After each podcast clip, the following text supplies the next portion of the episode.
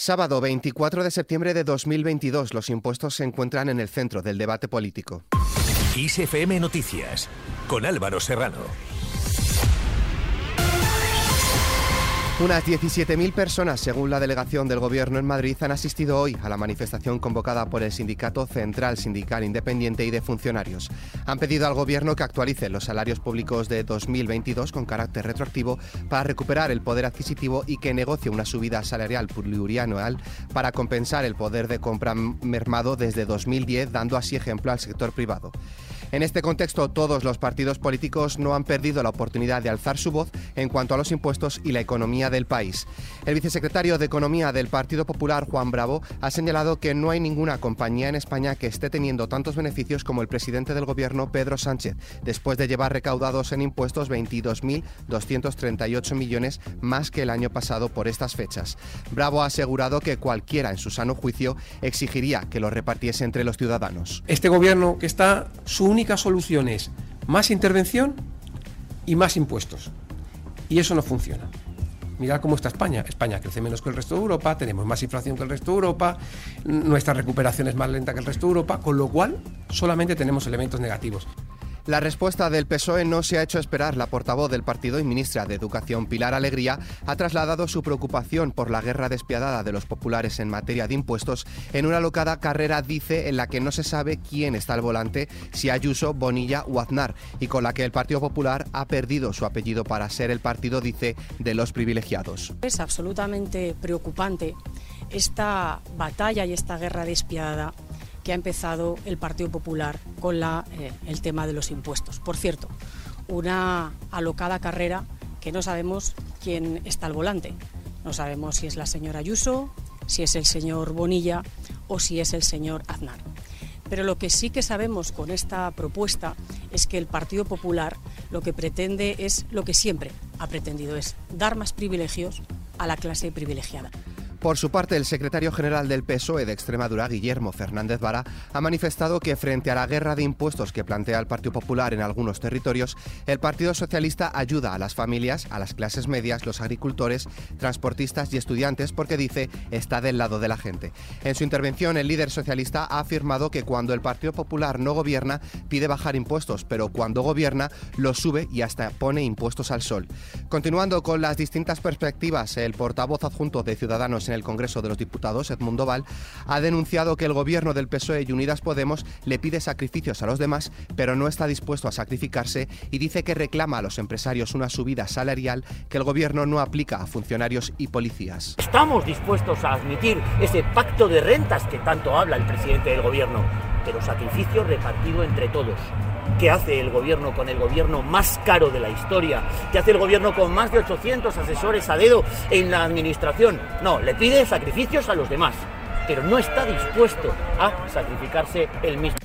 Por su parte, el secretario general de Vox, Javier Ortega Smith, se ha mostrado este sábado a favor de la supresión del impuesto de patrimonio y ha advertido de que no se puede soportar la presión fiscal brutal del gobierno que solo sirve, dice, para pagarles la fiesta a los políticos. Smith ha dicho que le parece extraordinario que se suprima el impuesto de patrimonio como han decidido varios gobiernos autonómicos del Partido Popular. En esta manifestación en reivindicación de los funcionarios, esos servidores públicos que durante décadas han sido olvidados y pisoteados por los gobiernos tanto del Partido Popular como del Partido Socialista.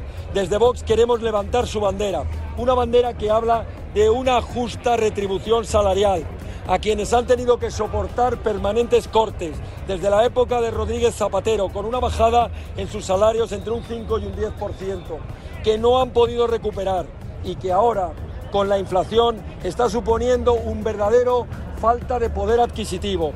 Y terminamos con Unidas Podemos. Pablo Echenique, el portavoz del grupo parlamentario, se ha referido así al impuesto a las grandes fortunas. Nosotros vamos a intentar que sea estructural porque pensamos que hay que hacer una reforma fiscal integral en, nuestro país y pensamos que, que el tipo impositivo de, grandes fortunas tiene que ser un tipo que forme parte de, de nuestro sistema fiscal de forma estructural. Al margen de los impuestos, el PSOE ha propuesto una modificación legislativa para que los jueces puedan desalojar a los ocupas en un plazo máximo de 48 horas desde que lo pide el propietario o recibe el atestado policial tanto en los casos de allanamiento de morada como de usurpación, lo que ya planteó en su día el Partido Popular de Casado. Más cosas, el acercamiento e intensificación de la tormenta tropical Germain a las Islas Canarias durante las próximas horas ha elevado el nivel de los avisos a rojo, es decir, riesgo extremo, por lluvias muy abundantes en las islas de Gran Canaria, El Hierro y La Palma para mañana domingo. Por ahora, la Dirección General de Seguridad y Emergencia del Gobierno de Canarias ha registrado durante la mañana de este sábado unos 30 avisos de incidencias provocados por la lluvia. Para esta tarde se esperaban chubascos fuertes, especialmente en las islas occidentales, en las que se puede acumular hasta 60 litros por metro cuadrado en 12 horas. Fuera de nuestras fronteras, el presidente ruso Vladimir Putin ha firmado una ley que estipula que los extranjeros que sirven en el ejército ruso pueden solicitar la ciudadanía rusa sin presentar un permiso de residencia.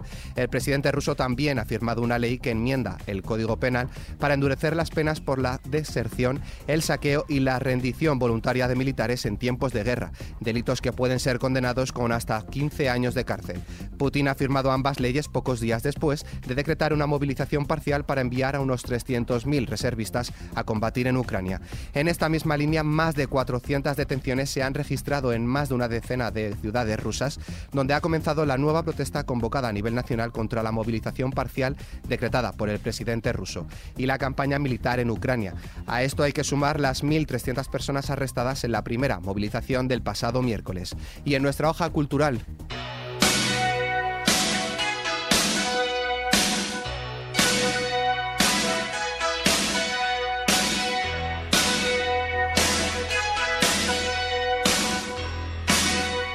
El músico y cantante Bruce Springsteen cumple hoy 73 años. La intensidad de sus grabaciones y conciertos lo han convertido en uno de los artistas más carismáticos del mundo del rock.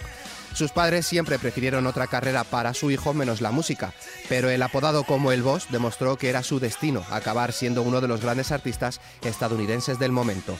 Con esta noticia, la cual podéis ampliar en nuestra web xfm.es, nos despedimos por hoy. La información continúa puntual en los boletines de XFM y como siempre ampliada aquí en nuestro podcast XFM Noticias. Con Sara Delgado en la realización, un saludo de Álvaro Serrano, que tengáis muy buen fin de semana.